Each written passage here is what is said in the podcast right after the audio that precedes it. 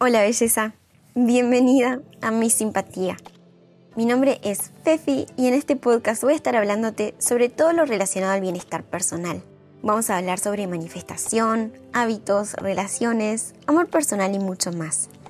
En cada edición del podcast te voy a traer las herramientas que vas a estar necesitando para hacer tu trabajo personal y transformarte en tu mejor versión. Así que prepárate para superarte, conectar con otras mujeres como vos y más que nada brillar. Si estás lista para tener una vida increíble y despertar tu potencial, estás en el lugar correcto. Semana tras semana vamos a hablar sobre distintos temas relevantes para la mujer moderna. Mi propósito es que luego de cada episodio puedas sentir que te acercas un poco más a tu mejor versión. Bueno, oficialmente podcast número 2, en el cual te voy a estar contando un poco más sobre mi embarazo en YouTube estuve compartiendo un video de cómo me enteré que estaba embarazada y cómo logré manifestar el embarazo usando la ley de atracción, los dos, mi esposo y yo. Voy a hablar un poquito más sobre eso y a expandir un par de cosas más que me olvidé agregar en ese video. Y te voy a estar respondiendo otras preguntas respecto a, a bebé, a si sabemos el sexo, si ya tenemos nombre. Hoy te voy a estar contando todo lo que hace tiempo querés saber. Empezando por esta manifestación increíble que tuvimos Tilo y yo. Para saber todos los detalles tenés que ir a ver el video de YouTube que subí sobre cómo manifesté mi embarazo a pesar de tener ovarios poliquísticos. Pero lo que sí te quiero contar hoy son un par de cosas o detalles súper pequeños que no incluí en ese video. Detalles que quedaron ahí pendientes que te van a encantar. Una de las cosas que me olvidé de mencionar, justo la estoy mirando ahora, Hace no más de un año, mi esposo y yo pusimos una foto que tenemos con mi sobrino, Amaru, y esa foto está a la entrada de casa. Cada vez que nosotros entramos y salimos es lo primero que vemos. Vernos así con un niño en brazos, vernos así con un niño entre medio, se pueden imaginar que de verdad estuvo trabajando nuestro subconsciente para lograr manifestar esto que hoy en día estamos viviendo, que es este embarazo. Ahora, no sé si esto también te pasó a vos, pero mi For You page de TikTok estaba llena de videos de esa bebé que baila como moviendo los brazos con la canción de I did my dance one time in TikTok and went viral in it. ¿Vieron esa canción? Ay, no, no, es muy tierna esa bebé y tenía mi página llena de ese video de la bebé bailando y se los compartía a todos a Tilo. Creo que eso también fue otra de las cosas que, inconscientemente fuimos haciendo para ir manifestando este embarazo. Esas fueron dos de las cosas que me acuerdo ahora, que me olvidé agregar al video, pero que me parecían igual importantes. Otra pavadita era como que si íbamos al supermercado o si estábamos en algún lugar, siempre veíamos bebés haciendo cosas tiernas y nos mostrábamos el uno al otro de esos bebés. Son cositas chiquitas, pero de verdad empezaron a traer como toda esta energía de ¿Qué pasaría si un niño estuviese en nuestras vidas? Quiero contarte la noticia más grande o lo que sé que querés saber, sé que te lo estás preguntando y tal vez incluso me lo hayas preguntado ya por Instagram o por ahí. Y es, ok, ¿qué es el bebé? ¿Ya saben el sexo? ¿Ya saben el nombre? Contame todo. y bueno, sabemos hace ya un tiempo, casi ocho semanas, sabemos que es varón y también tenemos dos nombres elegidos. El primer nombre que le vamos a poner es Tiago. Y su segundo nombre va a ser Otis. muy, muy tierno. Tiago Otis Beauty, que es el apellido de mi esposo.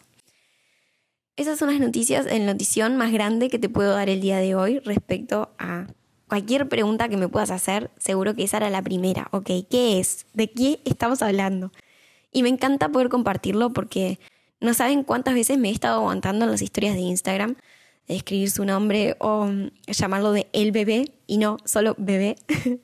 Así que me pone súper contenta poder compartirte ya eso y sacarlo como de, del medio. La primera pregunta que voy a estar contestando hoy respecto a estas preguntas que me hicieron en Instagram es cómo me enteré que estaba embarazada. Y la verdad la historia es un poco graciosa, porque yo estaba segurísima que estaba mal de la panza si bien mi periodo hacía un tiempo que no venía, estaba casi convencida de que venía comiendo muy mal y por eso era que me estaba sintiendo mal. El día antes de enterarnos, habíamos salido con el hijo de Tilo a caminar. Estábamos subiendo una montaña para ir a un castillo que estaba súper lindo eh, arriba de la montaña. Y me acuerdo que caminaba cinco pasos y, y, no podía más y tenía que frenar y intentaba respirar y no podía más. Y encima tenía como todo este malestar de dolor de panza, un poco de náuseas, pero muy poquitas.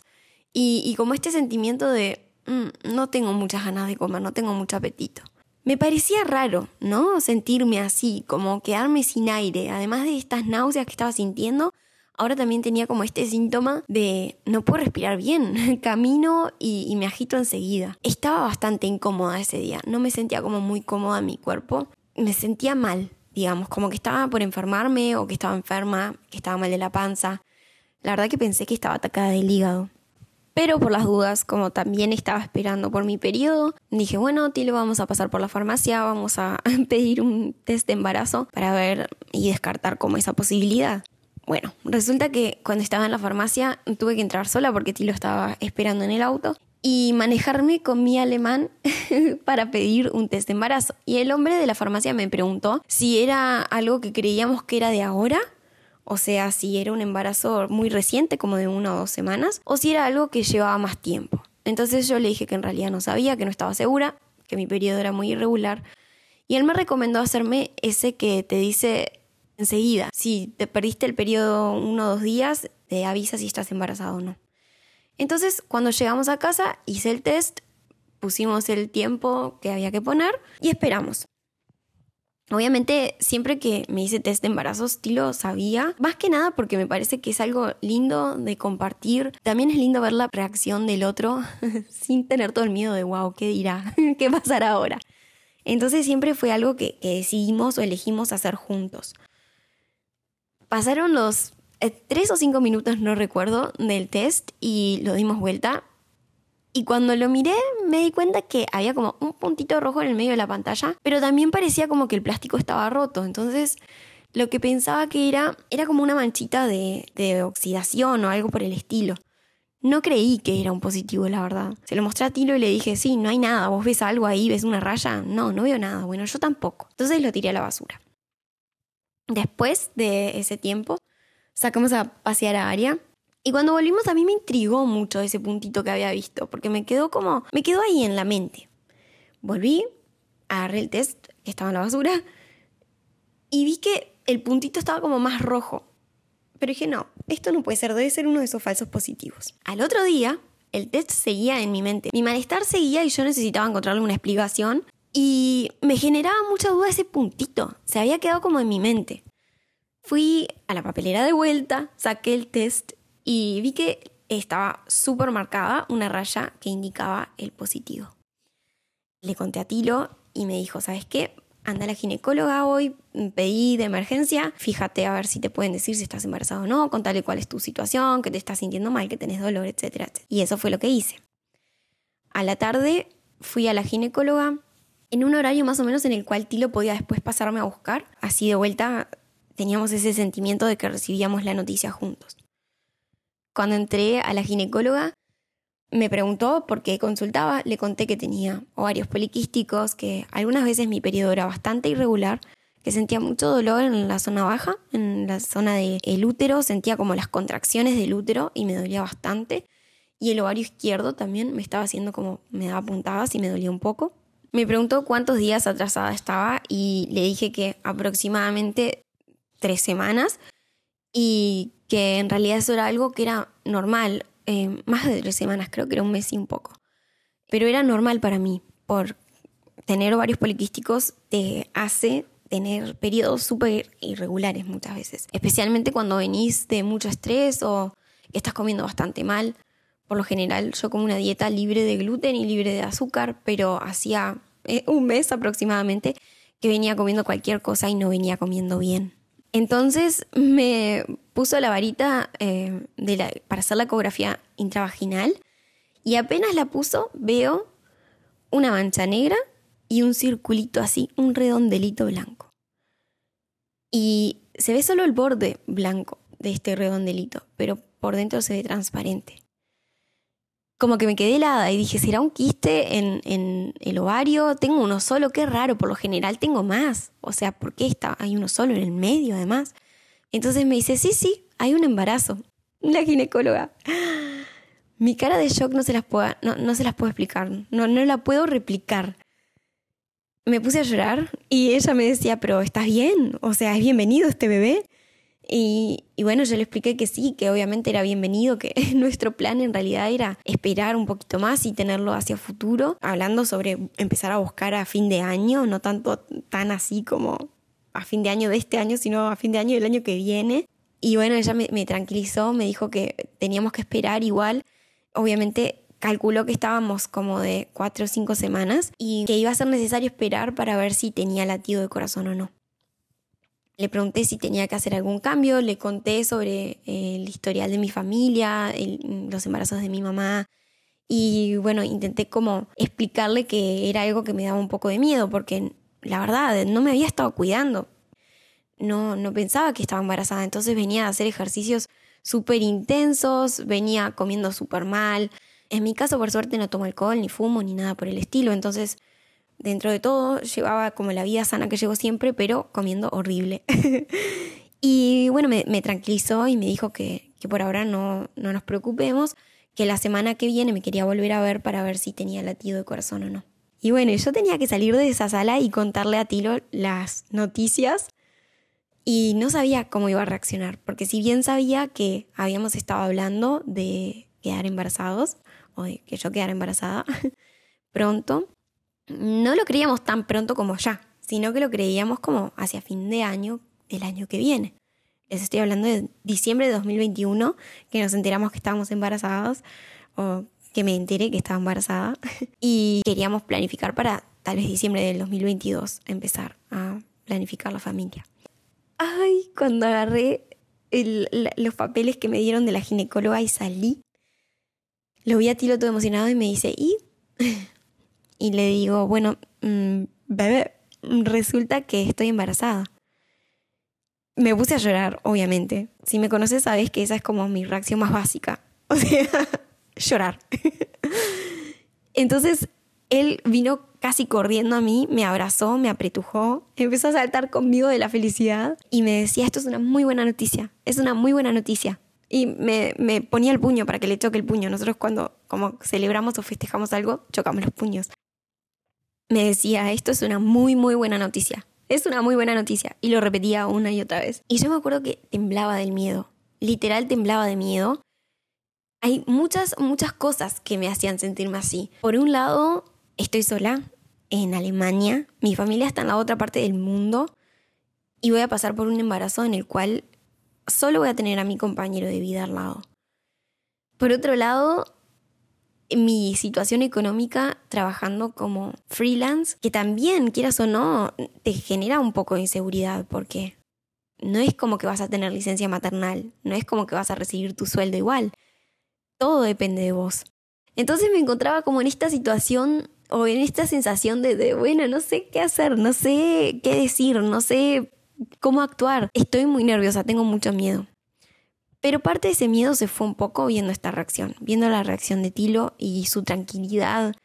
También las palabras que, que me decía para darme tranquilidad y contarme que estaba muy contento con la noticia. Me acuerdo que los dos estábamos igual un poco en shock. Justo teníamos el auto que era relativamente nuevo en esa época y salimos a dar una vuelta a, probarlo en la ruta. Y me acuerdo que, que escuchábamos la música y, estábamos como mirando hacia adelante sin decir nada. Después eh, nos agarramos de la mano y nos quedamos así como en silencio, ¿viste? Disfrutando del momento, sin saber un poco qué, decir o, cómo esto iba después a cambiar toda nuestra vida. Estuve contando un poco respecto a los síntomas que tuve antes de enterarme que estaba embarazada. Pero una de las preguntas fue, ¿qué síntomas tuviste en el primer trimestre? La verdad es que pasé el primer trimestre bastante mal. Tuve muchas náuseas y perdí casi 4 kilos. Tenía muchísimo dolor en los senos, muchísimo. Me, me resultaban súper pesados, aunque la verdad que estoy disfrutando que hayan crecido de tamaño. Pero me sentía como si estuviese enferma, como si estuviese súper engripada, muy mal del estómago. y las náuseas eran constantes. Esto que en inglés se dice morning sickness. Es mentira, no dura solo en la mañana, o sea, es de la mañana hasta que te vas a dormir. Y a veces se siente como la mejor descripción que puedo dar es cuando tenés una muy mala resaca. Así es como me sentía, como si estuviese las 24 horas con una muy muy mala resaca. La verdad es que esos primeros dos meses, los últimos eh, dos meses de mi primer trimestre, digamos, los pasé súper mal y muy incómoda. Mi casa estaba toda vuelta, se pueden imaginar.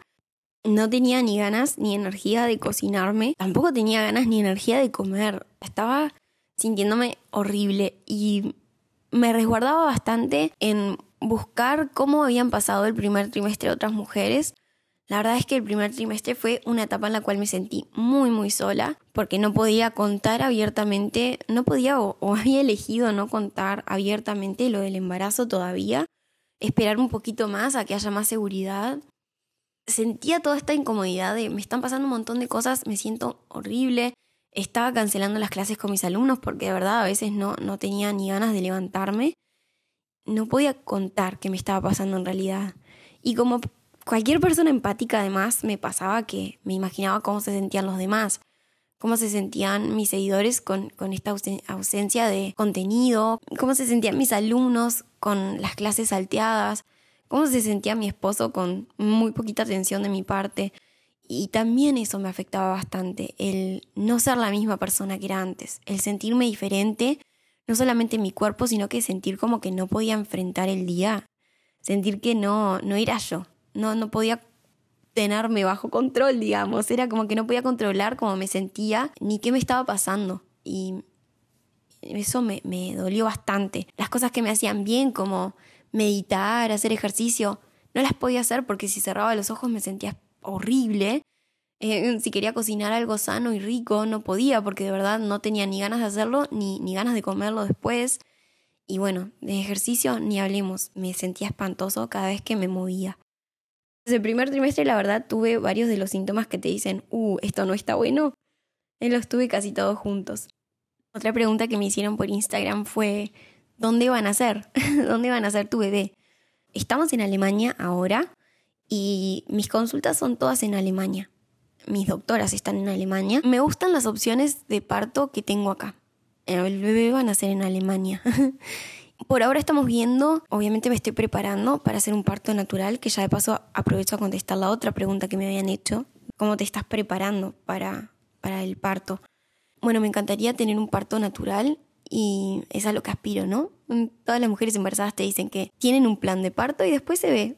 si se puede hacer así, mejor, y si no se puede, paciencia. Pero mi idea sí es eh, tener un parto natural. Por parto natural me refiero no solamente a que no se me haga cesárea, sino a no recibir ningún tipo de medicación como la epidural, por ejemplo. Obviamente, más adelante, cuando sienta las primeras contracciones y todo eso, que ya es más después de la semana 30, voy a ver si sigo manteniendo esta postura o si cambio. Pero por ahora estoy haciendo un curso de hipnoparto o parto positivo, que es de las dos formas que se pueden encontrar. Trabajo mucho con afirmaciones y meditaciones que te van ayudando no solamente a conectar con tu bebé, sino que también a sentirte que estás a cargo de tu cuerpo. El curso de hipnoparto que estoy haciendo está buenísimo y habla mucho también de lo que pasa en tu cuerpo en cada etapa, desde lo que pasa en una contracción hasta por qué vienen las contracciones. La verdad es que me siento muy tranquila. El parto era algo que a mí me da mucho, mucho miedo. Incluso muchas veces me había planteado el ¿seré mamá, no seré mamá? Mejor capaz que no serlo porque no sé si sobreviviría al parto. Pero la verdad es que el parto que me daba miedo era el parto ese que vemos como en las películas, ese parto como el de Rachel de Friends, que es de horas y horas y larguísimo y que después la pasa mal y no lo quiere hacer, o como esos partos que vemos eh, de la mujer siempre como sufriendo para traer al bebé al mundo esto de introducirme al mundo del hipnoparto, de un embarazo natural, de un embarazo sano, eh, saludable, ¿no? Me, me ayudó bastante a sacarme ese miedo. Dentro de las herramientas que estoy utilizando para sentir esta seguridad y la verdad que sentirme feliz y como que también estar como ansiosa de forma positiva por recibir este, este momento, ¿no? Por el momento de recibir mi bebé, el momento de tener el parto. Encontré un libro encontré. Se me sugirió un libro, me lo sugirió una futura mamá divina también, que se llama Mamá Natural, que está bastante bueno, tiene un montón de recetas, te va contando semana a semana lo que va pasando con tu bebé. Otra sugerencia de otra mamá que tuve fue el podcast de La Bienvenida, que se escucha acá en, Spotify. Esas cosas, esos materiales, el, el saber lo que está pasando en tu cuerpo, el saber qué necesita tu cuerpo, qué se está desarrollando en tu bebé, todo eso me ayudó a conectar con, mi bebé desde un lugar tan intenso que, hasta me emociona cuando lo digo y me da como ganas de llorar, pero de felicidad. Sentís como admiración por el cuerpo, mm, por, el cuerpo en general, por la vida, admiración por lo que es, como dos personas, eh, en, en una cosa que dos personas hacen, generan otra persona y además cómo esa persona se va creando es increíble. Y qué va pasando día a día o semana tras semana es de verdad un, milagro, parece un milagro. Bueno, esta, esta situación obviamente me está trayendo muchísimo a mi espiritualidad, me está conectando mucho con una parte mía que es mi lado femenino, mi sensualidad o mi sexualidad, que era una parte que tal vez, no voy a decir que negaba, pero tal vez me costaba conectar. ¿no? Una parte que, con la cual me costaba conectar un poco más. Te sentís muy poderosa, muy fuerte, de, que no puedes creer lo que puede hacer tu cuerpo, los dolores o los, sentimientos o las emociones que estás dispuesta o, que podés superar durante el embarazo, e, es, increíble. Tuve más de una pregunta en Instagram sobre cómo reaccionó Aria. Aria ya sabe que está embarazada, o sea, ¿qué, qué? contame de Aria. Aria es la perrita que se encuentra en la tapa de mi simpatía del podcast, es mi perrita, y ella fue la primera en enterarse más o menos en, los días que yo estuve quedando embarazada, en los días como después de la concepción, Aria tuvo un embarazo eh, falso, eh, psicológico, digamos. La tuvimos que llevar al veterinario, fue después de su operación. La tuvimos que llevar al veterinario porque tenía un quiste en uno de, en uno de los senos. Venía todo por esto, ¿no? Por este embarazo que ella había tenido, que en realidad no era un embarazo. Pero qué increíble que fue exactamente al mismo tiempo que yo estaba quedando embarazada. Ella desde ese momento estuvo todo el tiempo arriba mío. Antes de saber que estaba embarazada pensaba que era porque cuando la operaron de la cadera era yo la que la cuidaba más que nada y estuve todos los días con ella y todo el tiempo ella estuvo arriba mío. Me tomé varios días libres del trabajo para poder quedarme con ella todo el día. Entonces pensé que por cuidarla tanto ella como que me había elegido como su favorita, porque en realidad, o sea, seguro que ya sabes que Tilo, mi esposo, es su favorito. Pero nada, pensé que, ella me había elegido y había cambiado a Tilo por mí y estaba muy muy contenta, pero resulta que no, ella sabía que estaba embarazada y como sabía que había un pedacito de Tilo en mí, me empezó a querer más de lo que me quería antes. Desde ya les digo, ese embarazo fallido que ella tuvo no salió de arriba mío, está todo el tiempo pegada a mí, si voy a algún lado, ella está como atenta a ver qué estoy haciendo si jugamos con Tilo, a veces también está como ahí a la defensiva, cuidado, ojo, eh, acá estoy mirando, que todo esté bien. La verdad es, es una compañera, es divina y ella sabía, ella ya sabía antes que nosotros y nosotros ahí, re panchos, sin saber que estábamos esperando un bebé. Ya saben que Aria habla alemán, español y bueno, no habla, entiende alemán, español, inglés, porque son los idiomas que se hablan en casa. Aprovechando esto, la siguiente pregunta que me hicieron fue, ¿qué idioma va a hablar el bebé? Y bueno, Tiago lleva nombre bien eh, criollo, ¿no? o un nombre bien latino, o un nombre que se usa bastante en español. Quiero, sí o sí, los dos queremos que esté en contacto con, con ambas culturas, por lo que vamos a enseñarle los dos idiomas en mi caso, yo voy a ocuparme del español, voy a ser quien esté a cargo de que aprenda español y Tilo va a ser quien esté a cargo de que aprenda alemán. Por ahora estamos como pensando que vamos a hacer la crianza bilingüe. Un padre habla un idioma para que se acostumbre a que cada vez que habla conmigo tiene que hablar en español y cada vez que habla con el papá tiene que hablar en alemán. Estoy todavía pensando a ver cómo vamos a hacer cuando salimos de casa, porque muchas veces obviamente en las tiendas o lo que sea voy a tener que hablar alemán cuando, cuando esté hablando alemán. Obviamente me va a escuchar hablar en ese idioma, así que no sé si cuando estemos afuera vamos a hablar alemán o cómo vamos a hacer. Eso todavía lo estoy estudiando y como teacher de inglés y habiendo estudiado tantos años el aprendizaje bilingüe, De verdad pensé que lo iba a tener mucho más claro de lo que lo tengo y que iba a saber exactamente qué era lo que quería enseñarle. Otro idioma que se mete ahí en el medio es el inglés, que es el idioma que hablamos mi esposo y yo entre nosotros. Y creo que, que obviamente lo va a estar captando desde chiquito ahí de, de oído, pero no es el idioma como central. No vamos a poner ningún tipo de peso o responsabilidad o ningún tipo de atención extrema para que aprenda inglés. Esperamos que, que inglés aprenda en el colegio o, cuando vaya al jardín o cuando sea que empiezan a aprender inglés acá. Otra de las dudas que tenían que me hicieron saber por Instagram fue ¿qué dieta vas a llevar durante el embarazo? Para quienes no sepan todavía, yo soy vegana hace unos años ya. La verdad es que durante el embarazo eh, continúo siendo vegana. Y así voy a seguir hasta que, hasta el final, o hasta que se me diga que por alguna razón no hay otra opción que dejar de ser vegana.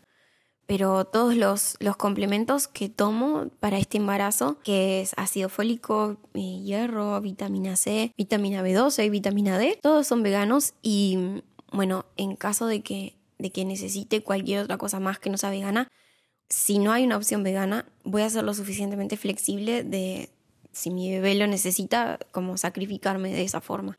Más allá de eso, no me ha pasado que tenga como ganas de comer nada en particular. Si, por ejemplo, voy caminando por la calle y siento el olor a pollo asado y digo, wow, qué rico, qué ganas de comer pollo asado. Pero mi conexión con el por qué no como carne es súper emocional.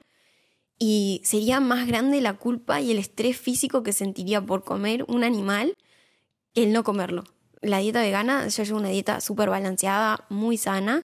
Siento que es ideal, que fue lo que me permitió quedar embarazada a pesar de tener ovarios poliquísticos. Fue la dieta que regularizó mis, mis hormonas. Así voy a seguir. Lo que sí, eh, tomé un poco más de flexibilidad en cuanto al no consumir azúcar y no consumir harina si bien durante el embarazo hay muchas eh, especialistas que recomiendan como no comer cosas con gluten o no comer azúcar, yo la verdad que decidí incluirlo a mi dieta en menor cantidad.